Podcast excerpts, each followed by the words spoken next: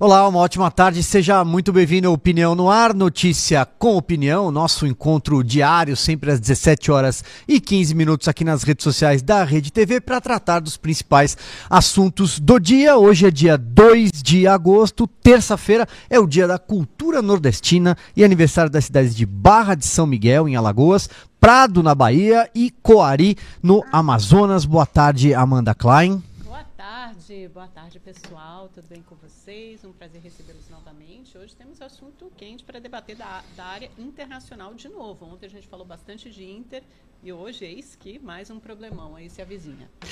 Muito bem, temos aqui então mais uma vez a honra de receber o professor Marcos Vinícius de Freitas, que é advogado e professor visitante da Universidade de Relações Exteriores de Pequim, na China, arroba MVFreitasBR nas redes sociais. Me corrija, professor, se eu estiver errado. Muito obrigado pela gentileza mais uma vez. É um prazer conversar com vocês hoje, num dia histórico novamente, né? Pois é. Professor, é, eu não, tendo um especialista aqui na bancada, eu não vou nem é, relatar tudo o que está acontecendo, vou deixar para que o senhor explique para quem está nos assistindo é, o que, que significa essa viagem, né? A presidente da Câmara, né, a Nancy Pelosi, dos Estados Unidos, desembarcou em Taiwan, um território que a China considera seu. Isso aumenta a tensão entre a China e os Estados Unidos, mas até que ponto? O que isso significa? Trazendo aqui é, para a luz de quem às vezes está é, nos assistindo e fala assim: mas puxa vida, onde é que isso começou? É, qual é o impacto econômico? Tem algum risco de ter uma guerra no mundo? Mais uma? Você me deixou numa situação difícil, né? Mas, mas vamos, vamos, vamos, encurtar a história. Uh, se nós pensarmos, Taiwan faz parte da China desde o século XVI. Houve um período em que Taiwan ficou sob domínio japonês durante 50 anos, entre 1895 e 1945, quando o Japão perde a guerra. E quando retorna à China, a China, na ocasião, tinha um regime político que era liderado por Chiang Kai-shek, que entra num conflito e havia uma guerra civil entre o Partido Comunista e o Kuomintang, que era o partido Chiang Kai-shek, e Mao Tse-tung, liderando o Partido Comunista da China, ele consegue, ele ganha a guerra e o que Chiang Kai-shek faz é mudar de lugar. Ele muda o assento do governo dele e diz que a República da China passa a ser em Taiwan. Mas em nenhum momento quis uma ruptura. Então seria como se Taiwan fosse parte de um governo no exílio. E aquele governo no exílio foi reconhecido pelo sistema internacional até 1970, 1971, quando a China começa o seu processo de a China continental começa o seu processo de reincorporação dentro do cenário internacional ah, e dentro do sistema das Nações Unidas. Nesta ocasião, os chineses falam e acertam, e também Taiwan havia concordado com isso, de que havia somente uma China e que eventualmente Taiwan seria a reincorporada ou haveria ali uma junção de Taiwan à China continental. Só que isso não aconteceu até hoje e os chineses não puxaram isso, não quiseram forçar esta situação. E por essa razão que, a partir de 1971, dentro de uma resolução das Nações Unidas, você reconhece que existe uma só China e Taiwan é uma província da China, que eventualmente seria reincorporada.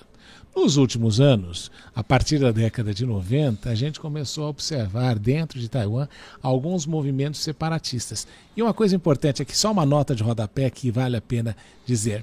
Os Estados Unidos aceitaram a doutrina de uma só China. É por essa razão que os Estados Unidos têm relacionamento diplomático com a China. Só que adotaram uma postura ambígua adota, mas não endossa. Então, eles fizeram um tratado com Taiwan de proteção e é isso que gera esta situação e essa instabilidade militar na região. Desde 90 surgem esses movimentos separatistas, mas Taiwan nunca se proclamou independente. E aí, nos últimos anos, com o presidente Xi Jinping, ah, uma das coisas que ele tem abordado e falado é a respeito da importância de reincorporar Taiwan dentro do território chinês, como Deng Xiaoping fez quando era líder da China incorporou, reincorporou Hong Kong. Então, esta é a análise aí que você tem. Por, por esse motivo, os Estados Unidos adotam essa postura, é um legado da Guerra Fria, mas os Estados Unidos têm interesse em Taiwan por dois motivos. Um é a produção de semicondutores, que é importante, né, o chipzinho que eles fabricam, mas também pela posição estratégica de Taiwan do ponto de vista militar, porque se quiser bloquear a China, qualquer movimentação naquela região impede ali a saída de navios chineses pelo mundo e atrapalha a, o comércio internacional da China. Professor, antes de chegarmos aos dias atuais, para continuar um pouco nesse aspecto, nesse panorama histórico, explique para a gente um pouco o que é Taiwan, como é diferente da China. É uma democracia vibrante, tem um governo é, independente, apesar de ser considerado uma província chinesa, tem um governo inteiramente diferente. Como é a vida em Taiwan e o que aconteceu com Hong Kong recentemente? Porque houve uma interferência grande chinesa que já é, desmobilizou uma resistência, uma oposição ferrenha que havia em Hong Kong também, né? Como é que a gente pode comparar esses dois casos, se é que podemos comparar? Então, Hong Kong é um legado da guerra do ópio, não é? Os chineses deram, deram e locaram uma parte da ilha para o Reino Unido em razão da vitória na Guerra do Ópio. Havia ali uma parte da ilha que se tinha um contrato de arrendamento de 99 anos e eventualmente venceu e os chineses pediram Hong Kong de volta. Né, não fazia sentido devolver uma parte da ilha. Mas aquilo ali foi um legado da guerra do ópio que os chineses, que os britânicos mantiveram ali durante muito tempo. Já Taiwan tem uma história diferente. Foi China, depois foi uma parte ah, do Japão, desse período em que os japoneses tomaram conta do país. E o que aconteceu é que nesta separação de China, a República Popular da China. E República da China, a República da China, que é Taiwan, ela era, ela adotou um sistema ocidental tanto na questão do capitalismo como no sistema democrático, com eleições, com troca de liderança, coisas que nós temos no Ocidente e que não são necessariamente aquelas compreendidas na República da China como sendo a democracia, não é o mesmo conceito de democracia que você adota ali na República Popular da China. Então, eles têm eleições, é uma ilha de 23 milhões de habitantes, ah, que tem uma pujança econômica em razão do fato de haverem se especializados, particularmente nessa questão de produtos de alta tecnologia, e que hoje em dia tem um relacionamento econômico importante com a China. A China é o maior importador de produtos de Taiwan. Ah, em segundo lugar, vem os Estados Unidos, mas é metade daquilo que os chineses compram. Mas é uma vida normal, é por essa razão que a Nancy Pelosi fala que ela está indo apoiar um país, uma democracia liberal que você tem ali na Ásia. Então, essa é uma distinção fundamental. Agora, no processo de reincorporação de Hong Kong e a China, o que os chineses haviam se comprometido é que você teria um país, Hong Kong é parte da China, e dois sistemas. Ou seja, tem um sistema ah, do socialismo com características chinesas adotado na China continental e Hong Kong manteria o seu, ah, ah, o seu sistema econômico como eles têm mantido. Só que o que aconteceu é que muitos incorporaram, entenderam que a, a situação política não seria alterada. Então foi ali até um erro de leitura, porque necessariamente o governo chinês incorporaria algumas das características à sua forma de governar a China continental, também a Hong Kong. E um dado importante, até para enfatizar, é que quando Hong Kong é reincorporada à China, Hong Kong representava mais ou menos 17, 18% da economia chinesa e hoje em dia não chega a 2%. Então, os chineses continentais, muitas vezes, quando vêm as reclamações de Hong Kong, entendem o povo de Hong Kong como sendo mimados, né? porque a representação econômica deles já não é aquela do passado. Professor, agora olha só, num comunicado, o Ministério de Negócios Estrangeiros da China, né, o governo, informa que a visita de Nancy, aí eu vou ler aqui para que o senhor comente, abre aspas, é uma violação severa do princípio de uma só China, infringe severamente a soberania e integridade territorial da China. Uh, e aí, segundo a Reuters, a gente até falava aqui um pouco antes do programa começar, é, tem operações militares, ali exercícios militares acontecendo é, e alguns outros prometidos no norte, sudoeste e sudeste de Taiwan. É, que tipo de retaliação de fato pode existir, pode acontecer? Até que ponto esses exercícios militares são simples, simples exercícios, vamos dizer assim, não, não vão além disso? Há risco de uma guerra? Eu acho que é, essa é a pergunta que está todo mundo se fazendo nesse momento, né? É, você sabe que toda vez guerras começam por ah, às vezes, erros de cálculo. Né? Quando a gente olha na história, a Primeira Guerra Mundial aconteceu porque o arquiduque Francisco Ferdinando, ao invés de virar numa esquina, virou em outra. Né? Foi uma questão assim, e lá estava, eventualmente, o cara né? queria assassiná-lo. Mas foi assim uma curva equivocada que foi feita na ocasião e que gerou ali toda a Primeira Guerra Mundial. Ah, equívocos podem acontecer, não é? O botão, apertar o botão errado. E até é interessante, porque se você lembrar, não sei se você recorda, não me lembro agora o ano, mas na guerra do. Acho que foi 94, ah, na guerra dos Balcãs, os norte-americanos bombardearam a embaixada chinesa em Belgrado né? Ficou até um fato histórico. Então, e aí os americanos, na ocasião, disseram que os mapas que a CIA tinha feito estavam atrasados. É por essa razão que eles atacaram a embaixada e bombardearam a embaixada chinesa. E os chineses, tá bom, não vão fazer nada, mas depois revida o ato mais para frente. Então isso acontece. Mas pode acontecer, né? Sempre você tem este risco. O exercício militar ele tem dois objetivos. Primeiro, como nós não temos guerras frequentes, com a graça do bom senhor, ah, nós não temos tido guerras tão frequentes, você precisa dos exercícios militares para saber se a sua ação é efetiva ou não. Agora, os exercícios militares, quando acontecem no meio do oceano, é uma coisa. Quando acontece muito próximo da sua, do lugar onde você mora, você fica preocupado. E é isso, esse tipo de situação que faz com que você, de alguma forma, possa se sentir ameaçado. Então, a localização também manda um recado muito claro de que, embora Taiwan possa querer e conte ali com a a, a possibilidade de proteção dos Estados Unidos, é importante eles se recordarem que a China também tem uma capacidade militar que poderia criar danos para Taiwan. Agora, professor, acho importante a gente contextualizar essa visita da Nancy Pelosi, porque houve até eh, um pedido do presidente Biden, uma tentativa do governo de convencê-la a não ir, porque isso seria entendido, de fato foi, pela China como uma provocação.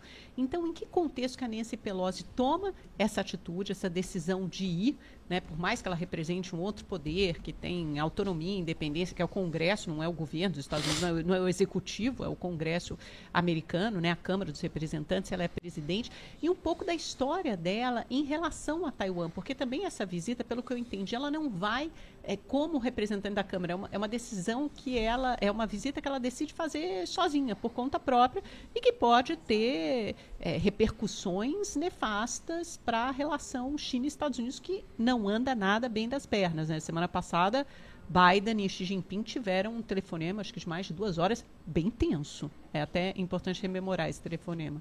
É verdade. Agora, ela já tem um histórico contrário de antipatia à China.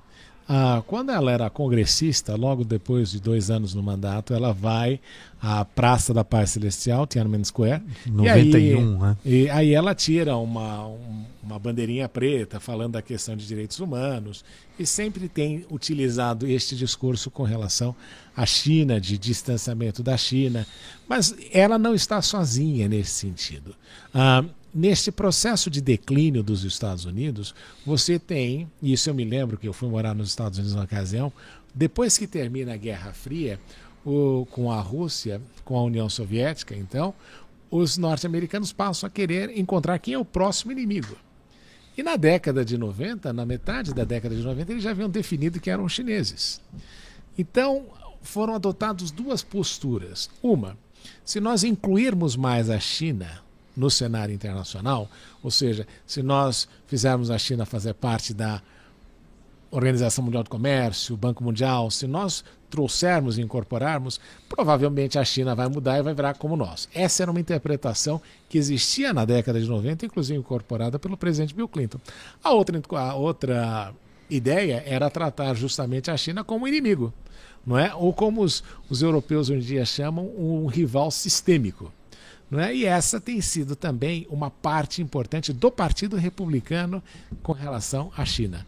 Ah, então, quando ela vai ali, ela está indo num, com uma delegação de vários deputados e ela vem dentro de uma ela vem ela faz essa viagem não esqueçamos dentro de um avião militar dos uhum. Estados Unidos ela viaja com congressistas norte-americanos e ela vai fazer uma visita que inclui Malásia Singapura justamente países com quem ah, os Estados Unidos pretendem estabelecer ali uma aliança que eles chamam de Indo-Pacífica no sentido de criar um mecanismo de contenção a expansão chinesa naquela região. Ou seja, então, de excluir a China. A, a, e dessa delegação fazem parte é, deputados republicanos? Também fazem. Também, então, a, eu não me lembro exatamente todos os nomes que tem, mas eu Sim. me lembro que ela estendeu o convite a republicanos também.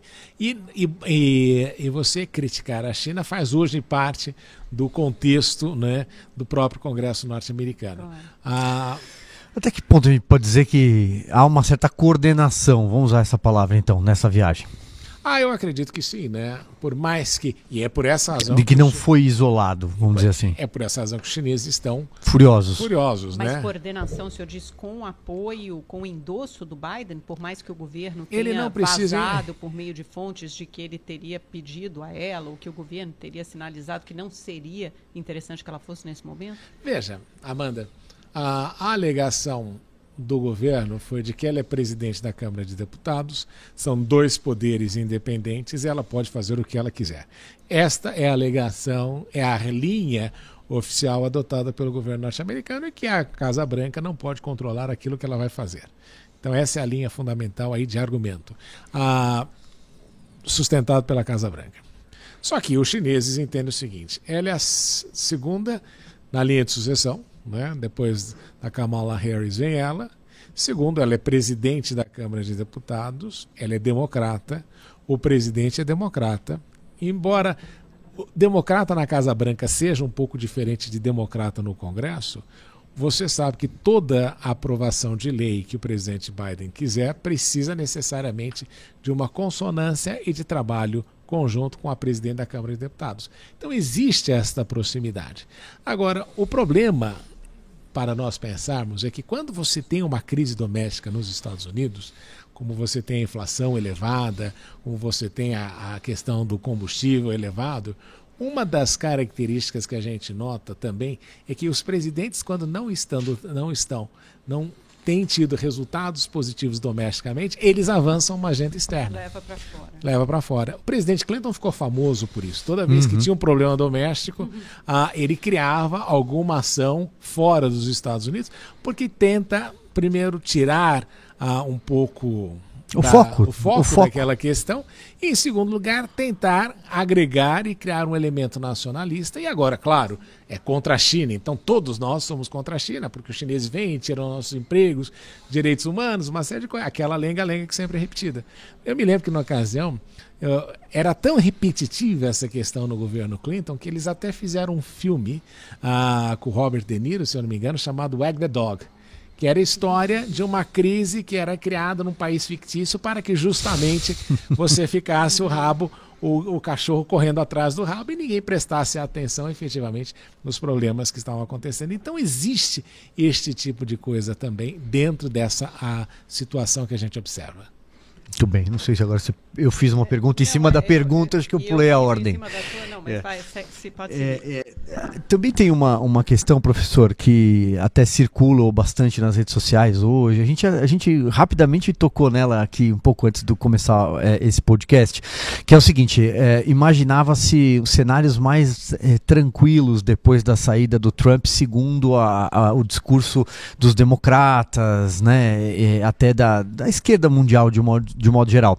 Mas aí o que a gente viu foi a questão gerada no Afeganistão, né, a possibilidade, o Talibã de volta é, à cena. Temos um, uma tensão no leste europeu aí já há cinco meses de guerra, Rússia e Ucrânia, e agora com devido cuidado para dizer, mas talvez o Washington criando até uma tensão mundial.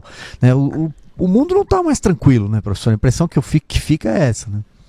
É, eu escrevi um artigo sobre o, o, eventual retorno de Donald Trump, né? Mas o interessante é que se você olhar nas últimas, vamos pegar ali de Nixon para cá, né? últimas cinco décadas, por incrível que pareça, o presidente Trump foi o maior pacifista deste período todo. Os Estados Unidos não teve engajamento Exato. em nenhuma guerra efetivamente. Houve ali uma ação contra um, um general uh, iraque, iraniano que estava no Iraque. Houve algumas ações por drones, esse tipo de coisa, mas não houve efetivamente uma ação tão grande quanto, embora Trump tenha prometido que ele fosse retirar as tropas do Afeganistão, tudo isso. Uhum. Mas não houve, de fato, nenhuma grande ação militar. Porque o Trump, como ah, em razão do seu aspecto negocial e transacional o tempo inteiro, ele entendia que muitas das guerras que os Estados Unidos haviam lutado não faziam sentido, e ele era categórico quando falava que havia se oposto à questão do Iraque. E o que é interessante também é que algumas movimentações que ele fez, particularmente com Kim Jong-un, não é? Aquela história de parar na Coreia do Norte, visitar, é, pisar no território norte-coreano, aquilo ali, o Partido Democrata foi extremamente crítico, mas por incrível que pareça, eu sempre dizia, apesar disso tudo, os japoneses, em razão do Trump, dormem mais tranquilo. Porque ele fez toda aquela negociação e o Kim Jong-un não fez nenhum ataque nuclear, não fez nenhuma, nem testes de mísseis ele fez. E nesse período ele tem feito mais, parece que ia fazer mais algum por esses dias. Então uh, o mundo respirava um pouco mais tranquilo né, nessa questão militar, porque do ponto de vista negocial, Trump entendia que guerra era um mau negócio naquele momento da economia americana. Não a guerra econômica, né? Porque ele lançou a guerra várias... Econômica, guerra econômica, guerra ele econômica, bastante com a China, é... sobre a taxa do aço, do alumínio. Não, com o Brasil também, né? Pagando não, pato, né? Tô... Justamente nessa guerra ele é. acirrou. Em matéria de guerra econômica, econômica ele não teve ele, problemas. Ele, pois é. Agora, só para voltar ao nosso assunto, professor, é, nessa... É, imaginar que cenários podem acontecer a partir dessa visita algum acerramento de tensão entre China e Estados Unidos ou o senhor acha que é mais uma exibição de poderio militar e que deve dar em nada? Quer dizer, isso. Eh, a Rússia também já se pronunciou, acho que isso chama atenção, essa aproximação de China e, e, Rússia na geopolítica daquela região, desde a guerra na Ucrânia, que teve o respaldo da, da China, nunca foi condenada a invasão do território ucraniano pela Rússia nunca foi condenado pela China, pelo contrário, a China, o, o apoio da China que vem garantindo a sobrevivência, inclusive econômica, da Rússia é, durante esse tempo mais difícil da guerra, e agora a Rússia se pronunciou dizendo que considera também uma provocação a saída da Nancy Pelosi à China. Então, quer dizer, isso deve acirrar a tensão entre Estados Unidos e China e aproximar mais China de Rússia. O senhor acha que esse pode ser um dos resultados? É, imaginar assim, cenários que podem acontecer a partir disso. Então vamos dividir aí em três, três coisas rapidinho, né?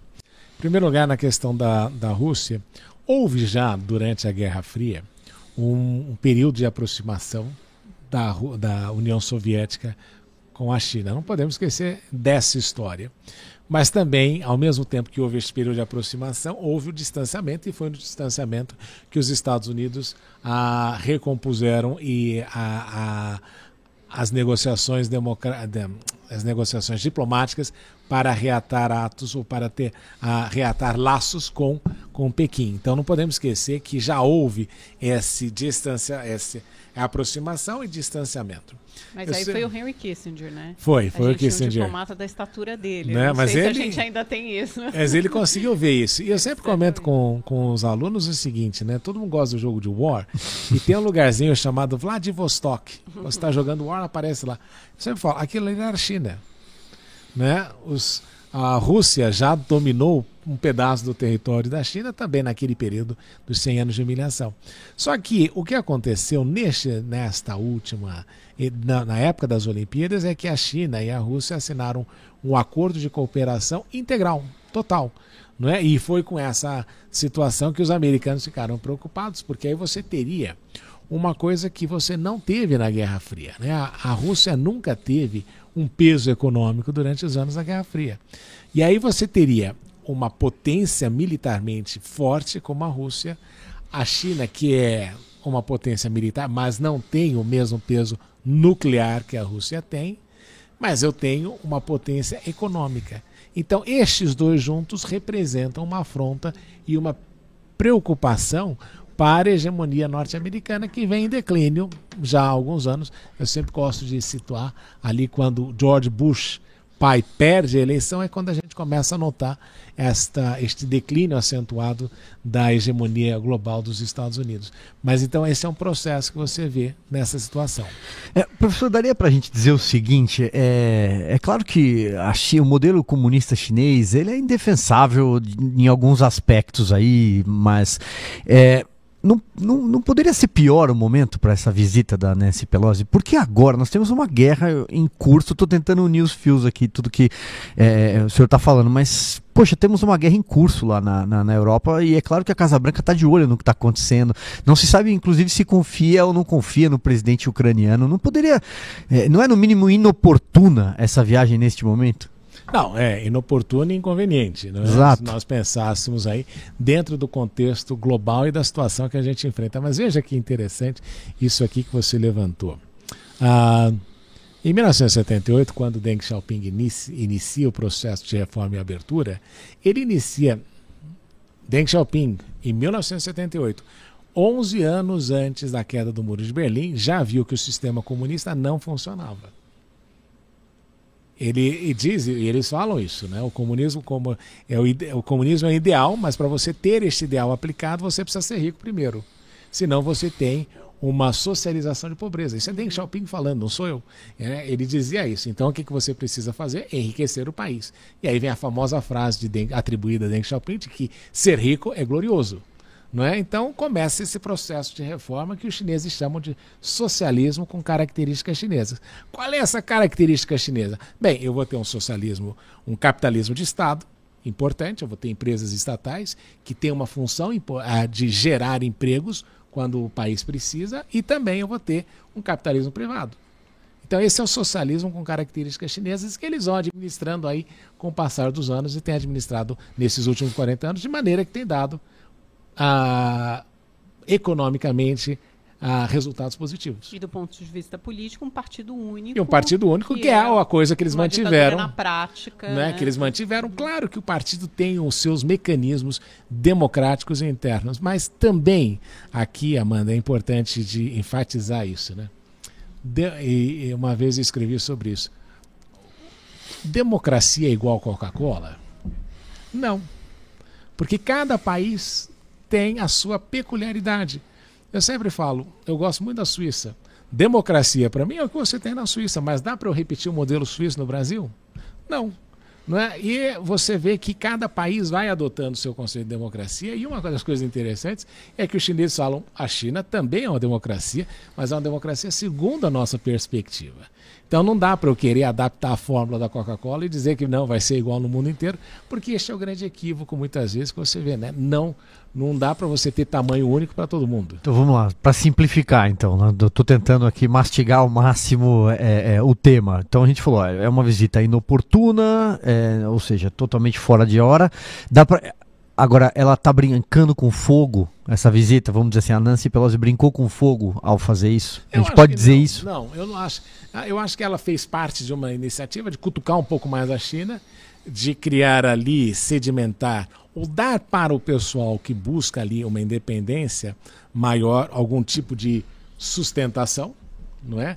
De acreditarem que sim, que os Estados Unidos estariam por trás, mas ela o ponto principal é o quanto que isso se reverte eleitoralmente nos Estados Unidos com relação às eleições de meio de mandato, onde você invocar a cláusula do nacionalismo, a ideia do nacionalismo, neste tipo de situação é importante. Agora, não podemos esquecer, né, como eu disse para você antes, Nancy Pelosi vem do estado da Califórnia que Sim. tem números horríveis. Né, pessoas em situação de rua, a questão, a questão de furtos, tudo isso. E aí muita gente está falando, ao invés de ela se preocupar com a China, ela deveria se preocupar muito mais com o próprio estado dela, que tem aí uma situação muito mais complicada do que aquela que Taiwan vive atualmente. É, e, e a partir daí eu estou tentando justamente entender a lógica política dessa visita. Né? O senhor falou, bom, se é inoportuna, se é inconveniente tudo bem, pode ter esse caráter de manobra diversionista, mas isso dura muito pouco, né? Quer dizer, ganha o quê? Uma semana de noticiário, nem isso, talvez cinco, seis dias de noticiário, mas não reverte o fato de que os democratas estão atrás nas pesquisas e podem perder o controle aí das duas casas, né? Quem sabe? Então, a, a minha, a minha pergunta é no sentido político, né, da operação política, tanto de ganhos para Taiwan como ganhos para os Estados Unidos ou ganho, ganho para os democratas, o senhor vê é, é, vi, conquistas claras com essa visita? É, já uma das coisas, uma das coisas que Trump alegava é que ele era duro com a China.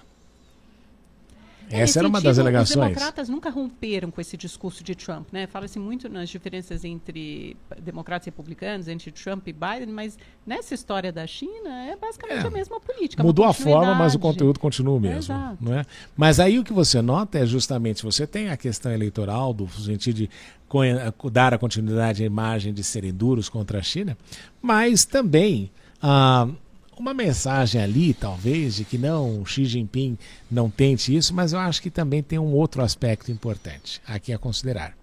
Como eu disse, o partido vai ter o seu vigésimo congresso e o presidente Xi Jinping está buscando a recondução a um terceiro mandato de mais cinco anos, que rompe o precedente estabelecido por Deng Xiaoping de dois mandatos, uhum. totalizando dez anos. Então, isso enfraquece segundo a lógica que os Estados Unidos estão adotando, uma metodologia para enfraquecer a figura de Xi Jinping neste momento que ele chega ao Congresso. Quando, Quando é que é o Congresso? Agora no, acho que em setembro, por tá, aí. Mas até ele chegar, né? O que é, e o que que isso faz? E por que que isso é importante? A diferença de Xi Jinping para os presidentes anteriores, para os líderes chineses anteriores, é que ele tem adotado uma postura muito mais assertiva da China globalmente falando. Uhum. Então, acredita-se que se você começa a implodir por dentro a figura da, do líder máximo do partido e aquela famosa estratégia de dividir para conquistar, você começa a ver que podem ter outros interesses por detrás dessa atuação. Entendi, uma coisa mais a longo prazo, diminuindo a figura do, do, isso mesmo. do Xi Jinping. É interessante isso, essa ótica aí sim já, já faz muito mais sentido, até porque ele pode ser eleito em caráter vitalício quase, né?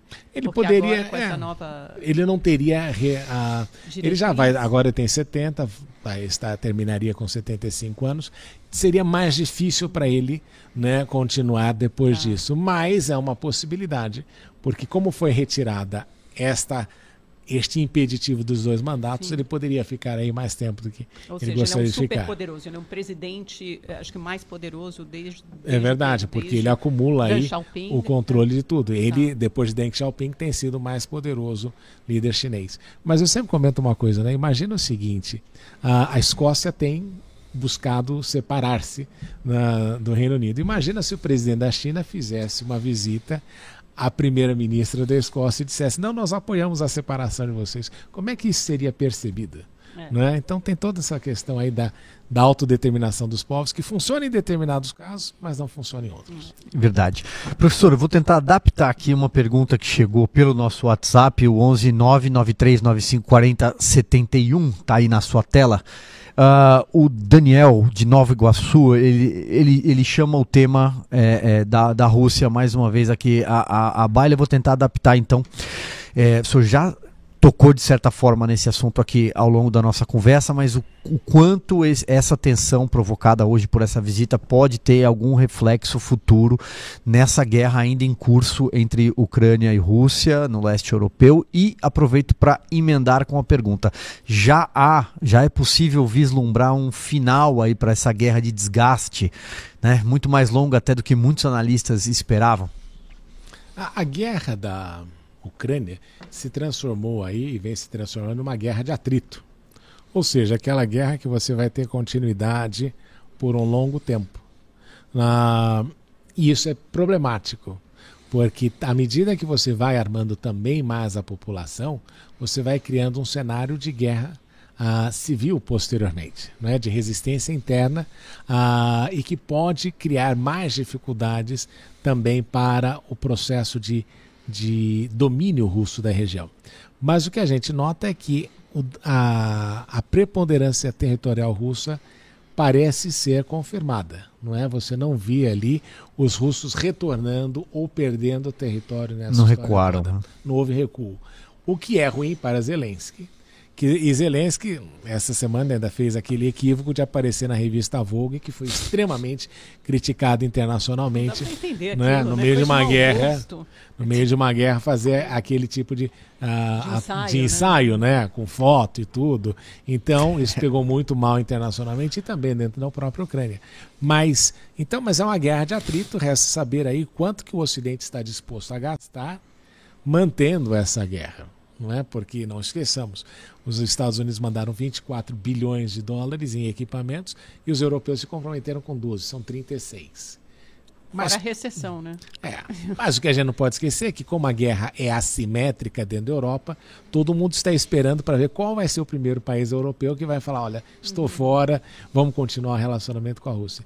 Então, ah, esse é o problema da guerra. Eu não acredito que Putin vai abrir mão dos territórios e a Ucrânia eventualmente terá de se conformar com determinadas coisas, mas se eles conseguirem manter um regime político que não seja necessariamente um títere de Moscou já terá sido um ganho muito grande. Não é isso é importante quando a gente analisa assim friamente. Guerra, isso implica no relacionamento com a China. A China adotou uma postura meio distante nessa situação. Ela diz: isso é um problema da Rússia com os europeus, é uma operação militar especial. Nós vamos ajudar se for necessário, mas também não vamos fazer ter a mesma atuação na guerra que a OTAN tem tido com relação à Rússia. Então os chineses adotaram e puseram essa postura muito clara. Olha, nós fazemos parte do BRICS, tudo isso, nós estamos sendo afetados pela guerra, porque isso implica aí a aspectos de recessão global e problemas que afetam a China, afinal ela é a grande fábrica do mundo, mas também eles disseram, também precisamos mandar um recado para os Estados Unidos de que hegemonia americana, esse privilégio exorbitante que o Giscard d'Estaing gostava de referir-se aos Estados Unidos, também precisa ser um pouco controlado. É, é como se fosse uma contenção, né? uma barreira de contenção. Interessante isso, professor. E voltando agora, eu estou lembrando, no início na guerra da Ucrânia, falava-se muito que a, a postura, a resposta dos europeus, é, em, em algum sentido, também eh, seria uma antecipação do que poderia ser a resposta se a China retomasse Taiwan. Lembra que no início da Uhum, guerra foi uhum. feita essa comparação? Então, dependendo da, da, da robustez dessa- da, da resposta, de quão enfática fosse a resposta da Europa e dos Estados Unidos à invasão da Ucrânia, aquilo poderia ser tido também como uma resposta do, do que viria a ser a resposta se China invadisse Taiwan. E agora essa visita de Nancy Pelosi a Taiwan, como é que essas coisas dialogam? Eh, o senhor acha que tem algum espaço para a China avançar sobre Taiwan ou isso ainda está muito distante? Eu vejo assim, eu não acredito que venha a acontecer, porque um dos fundamentos da legitimidade do Partido Comunista da China é o que eles chamam de mandato celestial, que vem da história antiga da China, mas é a entrega na qualidade de vida e na melhoria da qualidade de vida dos cidadãos. Se você pensar, a China tem 5 mil anos de história. O melhor momento econômico da vida do chinês foi nos últimos 40 anos. Nesses últimos 40 anos, ele comprou televisão, comprou carro, apartamento, botou os filhos para estudar, tudo isso. E aí fica muito difícil você dizer, não, mas o, o regime, o sistema político que você está usando não é bom para você. Mas ele fala, mas faz 40 anos que eu tenho isso pela primeira vez. Então é muito difícil de você querer aí ser crítico a esse sistema que tem entregado resultados para eles. Então, não me faria, não faria sentido, considerando um objetivo de alcançar uma renda per capita de 20 mil dólares em 2049, quando a República Popular da China completa 100 anos, ah, ao criar um tumulto que seria esta guerra. E com um país de 5 mil anos, a paciência chinesa consegue esperar mais alguns anos para eventualmente Taiwan. E se não fizerem isso, e se não tomarem militarmente, economicamente eles podem comprar tudo que existe em Taiwan e transformar o, pa- o país novamente, né, uma absorção econômica de Taiwan, como tem acontecido. Então, esse é um aspecto importante. Não podemos esquecer que o chinês olha a história com outra perspectiva, que às vezes a gente no gente é Ocidente, nós somos né? muito mais imediatistas. Professor, então, já caminhando para a nossa reta final, então, é, não parece ser o início de uma terceira guerra mundial, podemos dizer isso de uma forma bem didática, uma forma bem didática. Pergunta difícil, né? Eu, eu sou, o, senhor, o senhor acabou de falar que às vezes uma guerra começa, às vezes uma guerra começa com um botão que apertado é, errado, né? errado, né? Mas veja só. Né? Mas é que quando se fala em Estados Unidos e China, e num cenário de tensão é, é, mundial, o, o, mundo muda o seu olhar imediatamente para lá, né? Não tem como não. É verdade. A China produz acho que metade do que existe de, de máquina de motor no mundo, 90% dos antibióticos, né? Então assim é complicado até pensar não. É, o grande o grande problema de você ser chamado especialista é que você acha que sabe alguma coisa sobre algo que você realmente não tem a menor ideia do que pode acontecer, né? porque os fatos e as coisas mudam. Eu me recordo disso exatamente como se fosse hoje, quando você me faz essa pergunta. Eu morava em Lisboa em 1989. E quando eu estava morando em Lisboa, houve uma conferência na Fundação Calouste Gulbenkian uh, sobre a Guerra Fria. E uma das e aí já se via a deterioração da União Soviética na ocasião. E um dos grandes especialistas perguntaram: "E como é que está a Alemanha?" Não é? Como é que vai ficar a questão da Alemanha? Não, a Alemanha vai continuar comunista nas próximas décadas, em razão da força que tem o Partido Comunista. Seis meses depois, caiu. o muro de Berlim o caiu. caiu. Não, o muro caiu. Ainda bem. Né? E houve aquela mudança fundamental. Então eu falei, ah, por essa razão que toda vez que alguém fala o termo especialista, é muito difícil de você estabelecer aí o parâmetro e você tem que ter a humildade de entender, olha, como dizia Sócrates, eu sei que nada sei nessa questão, mas o que nós observamos nessa história toda é de que, considerando aquilo que a China tem feito nos últimos anos, é improvável que haja esse tipo de atuação. E veja que é importante para nós, né? aqui puxando a sardinha para nós. Uma economia chinesa com uma renda per capita de 20 mil dólares é disruptivo globalmente e significa para o Brasil mais venda de produtos agrícolas. É. Se você tiver uma guerra, você vai ter problema de fornecimento, né, de você não conseguir mandar os produtos e de não conseguir receber os produtos eletrônicos e tecnológicos que são produzidos na China. Então seria assim uma situação, um mecatombe nuclear uma hecatombe né, nessa situação que seria extremamente prejudicial é que, para nu, nós também. Está falando nuclear. Nuclear já é outra não, palavra não, que dá muito medo. Usar, é, é, dá muito por isso medo. Que eu tirei a palavra nuclear depois do hecatombe, mas nós teríamos aí uma situação extremamente complicada, globalmente falando. Né? A Rússia é importante globalmente? É, mas não se compara aquilo que a China representa globalmente falando. Perfeito. Mais algum ponto, Amanda? Acho que a gente passeou não, é aí isso. bastante sobre o caso. Eu acho que eles estão mostrando os dentes, né, professor? Eu espero que ninguém morda, mas tá bom. professor Marcos Vinícius de Freitas, advogado, vi professor visitante da Universidade de Relações Exteriores é, de Pequim, arroba, vou repetir, MV Freitas BR, para quem quiser acompanhar o trabalho do professor. Agradeço mais uma vez a gentileza. Eu que lhes agradeço pela oportunidade na, nesse dia histórico, né? Importante Sim. sempre a gente discutir essas, essas situações, essas questões. É isso. Muito obrigado a todos pela companhia, pela audiência. Amanhã estamos de volta, 17 e 15 em ponto. Até lá.